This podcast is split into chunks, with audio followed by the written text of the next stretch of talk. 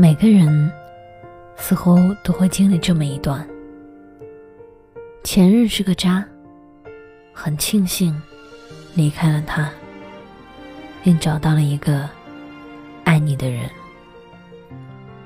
离开错的，才会遇见对的。晚上好，我是微微。每晚十点，我在公众号“十点听他说”。用我的声音陪你说晚安。杨怡，我们分手吧。你认真的吗？不开玩笑。我倒吸了一口冷气，然后像是下定了决心一般，尽量保持平静的语调说道。好，房子是我租的。今天你就在这儿睡吧。明天，请把你的所有物品都打包带走。我们再也不要见面了。李佳文看着我冷笑了一声：“不用了，我今天晚上就搬走。”OK 啊，那再好不过了。这是我和李佳文。二零一七年第十三次争吵，没别的原因，我又看见他在约炮软件上和陌生的妹子聊骚了，尺度之大让我犯恶心。不同于前几次的道歉和保证，李佳文这次看来是真的想分手了。我看着他在卧室里收拾衣服，死死掐着手臂，才抑制住了。上前拥抱他的冲动。半个小时后，李佳文已经收拾好了一切，提着两个行李箱走到了客厅。我坐在沙发上，呆呆的看着完全跟不上剧情的热播剧。男女主角的对白很枯燥，很无聊。客厅里只有电视机发出的声音。一切都像往常一样。我想起了那些日复一日的平淡生活。每天晚上挤地铁下班以后，我吃完外卖就躺在沙发上，边玩手机边看电视。日子无聊到要看电视剧打发。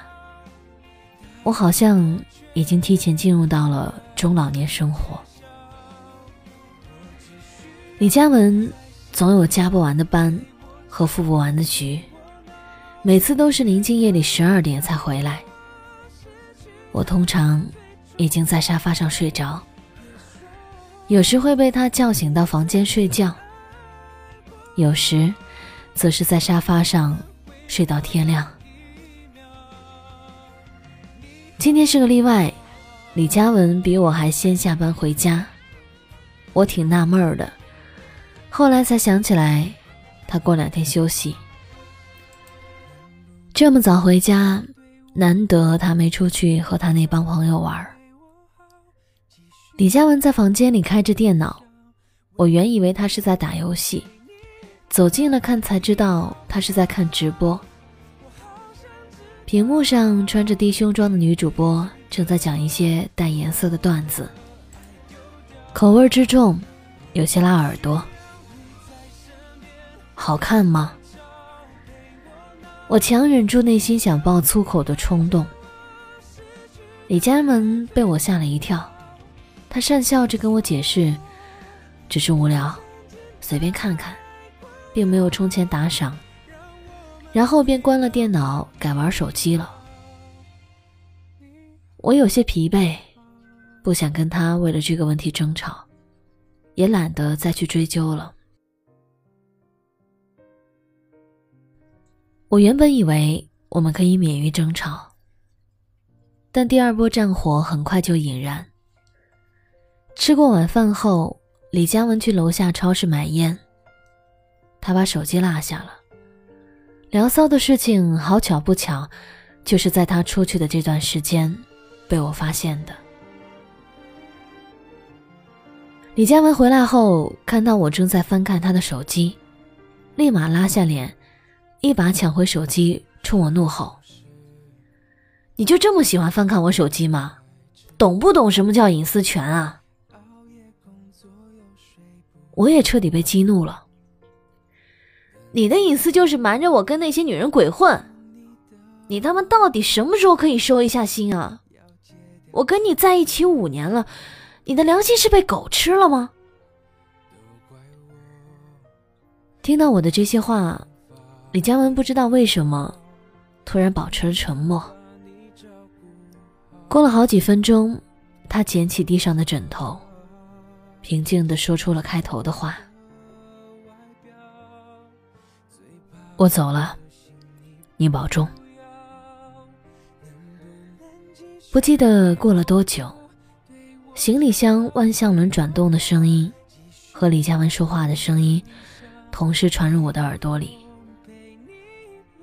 我假装没听见，视线一直没离开过电视，直到关门声响起。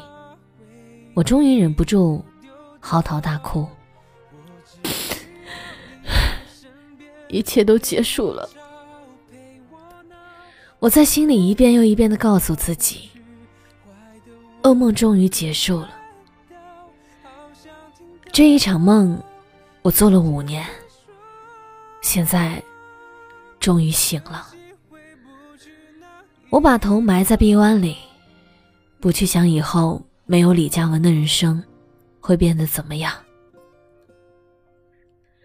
我叫杨怡，今年二十五岁，北漂族，在 CBD 上班，没房、没车、没存款的三无人员一枚。李佳文是我交往了五年的男朋友，哦不，就在刚刚，我们分手了。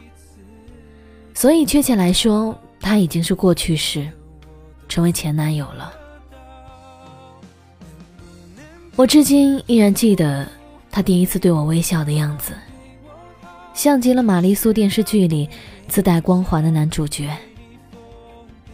那一刻，我沉睡了二十年的少女心终于被唤醒了。我后来问过李嘉文，为什么会和我在一起？他说是被我的执着感动了。我那时候天真的以为我们会像偶像剧里的情节一样的发展，可是我错了。人终究是会变的。以前我不信，后来终于面对现实。李嘉文毕业后留在了北京。在地产公司做置业顾问，我比他晚一年毕业。为了和他在一起，我也选择了留在北京。今年是我在北京工作的第三年，中间搬过五六次家，换了三份工作。年纪在增长，生活和工作却还是一塌糊涂。李佳文也好不到哪里去。北京最不缺的就是人才和有拼劲儿、能吃苦的年轻人。李佳文偏偏不上不下，在北京这些年，一直也没混出个名堂。在一起的时间越久，各种矛盾也渐渐暴露出来。我觉得我们之间的感情全靠我一个人死撑。其实，在我们同居的第二年，我就发现了李佳文的不良嗜好。他喜欢在微信上搜附近的人，不是偶尔，是经常。发展到后来，有一次我无意看到他下载了一款被网友们称为“约炮神器”的 APP，我当时就跟他翻脸了。他一直跟着我解释，是别人带他入坑的。并当着我的面卸载了，我信了他。一直到去年冬天，又被我抓包，我跟他大吵了一架，冷战了半个月才和好。和闺蜜说起这件事，她一直劝我和李佳文分手，可是我舍不得，也做不到。我们在一起这么多年，他是我的初恋，是我第一次赌上所有，全心全意爱着的人。如果就这样硬生生的和他分开，我一定会崩溃的。我们最近一次冷战的时间是刚刚过去没多久的白色情人节。我问李佳文：“我们什么时候结婚？”他闪烁其词，说还没有赚够结婚的钱。我当时头脑一热，跟他说：“我不介意裸婚。”李佳文还是找各种借口，我有些懊恼。我问他是不是压根就没有想过娶我？李佳文丢下一句：“随你怎么想。”我爱他。如果说这种爱是一种病，那我已经病入膏肓。洗完澡后，我又在洗漱台上看到了李佳文忘记带走的牙刷和漱口杯，眼睛再一次的酸涩。犹豫再三之后，我把它们都扔进了垃圾桶，又把房间里里外外清扫了一遍，把所有和李佳文有关的东西。都扔进了同一个垃圾桶里，就连他用过的烟灰缸也一并扔了。收拾好一切以后，已经快十二点了。我终于爬上床，刚登上微信，就收到一条来自李佳文的信息，内容很短，只有三个字：“互删吧。”我点开他的朋友圈，如我所料的一样，是一条横线。他已经先删除我了。我没有机会问他到底有没有爱过我了。这些，好像也没有那么重要了。就像我们在一起这么多年，我还是不知道我认识的李佳文到底哪一个才是真实的。但我知道，自己最爱的，是那个第一眼就让我怦然心动的鲜衣少年。这就够了。我看着微信上备注的“李先森”三个字，苦笑了一下。翻看以前的聊天记录，才发现我们已经很久没有聊天了。大概是因为住在一起。天天都是抬头不见低头见，我们之间已经省去了网上交流。看了十多分钟以后，我终于也删除了他。之后关了手机，望着天花板发呆，翻来覆去都睡不着。最后无奈起来，到客厅看电视。窗外夜深人静，我窝在沙发上，一边看着无聊的午夜档电影，一边忍不住的感慨：夜真漫长。可是夜再漫长，也总会有天亮的时候。渣男再渣，也是认真爱过的人。我知道遗忘和放下都很难，可总要走出迷途。过去已经够糟糕了，未来不能更糟。那么，分手快乐，杨毅小姐。感谢作者周岁桥，欢迎关注公众号“十点听他说”。我是伟伟，我站在原地等你回来。等你完成你的目标，要戒掉逞强的时候，都怪我把自尊放太高。没有把你照顾好。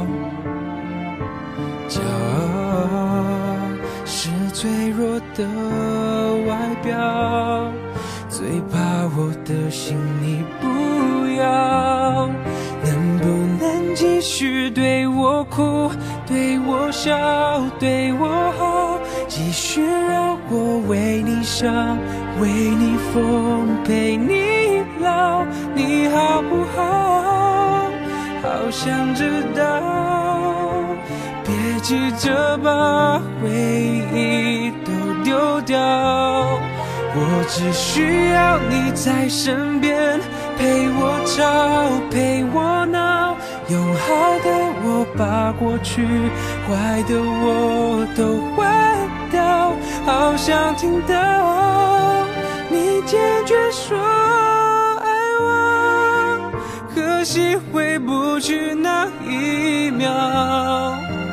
你好不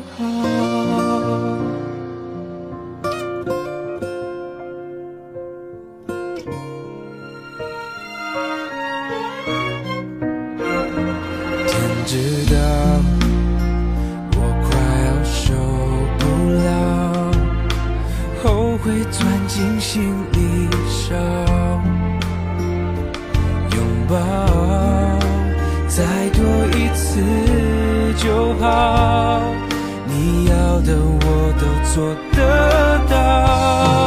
能不能继续对我哭，对我笑，对我好，继续让我为你想，为你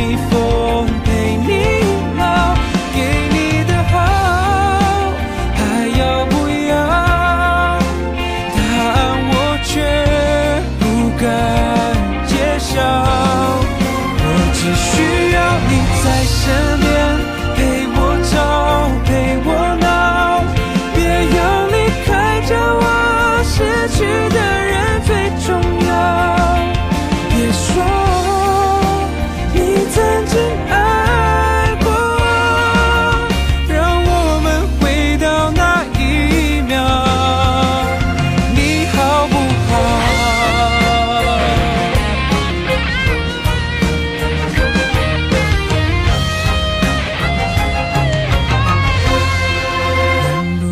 继续对我哭对我笑对我好继续让我为你想为你疯陪你老你好不好？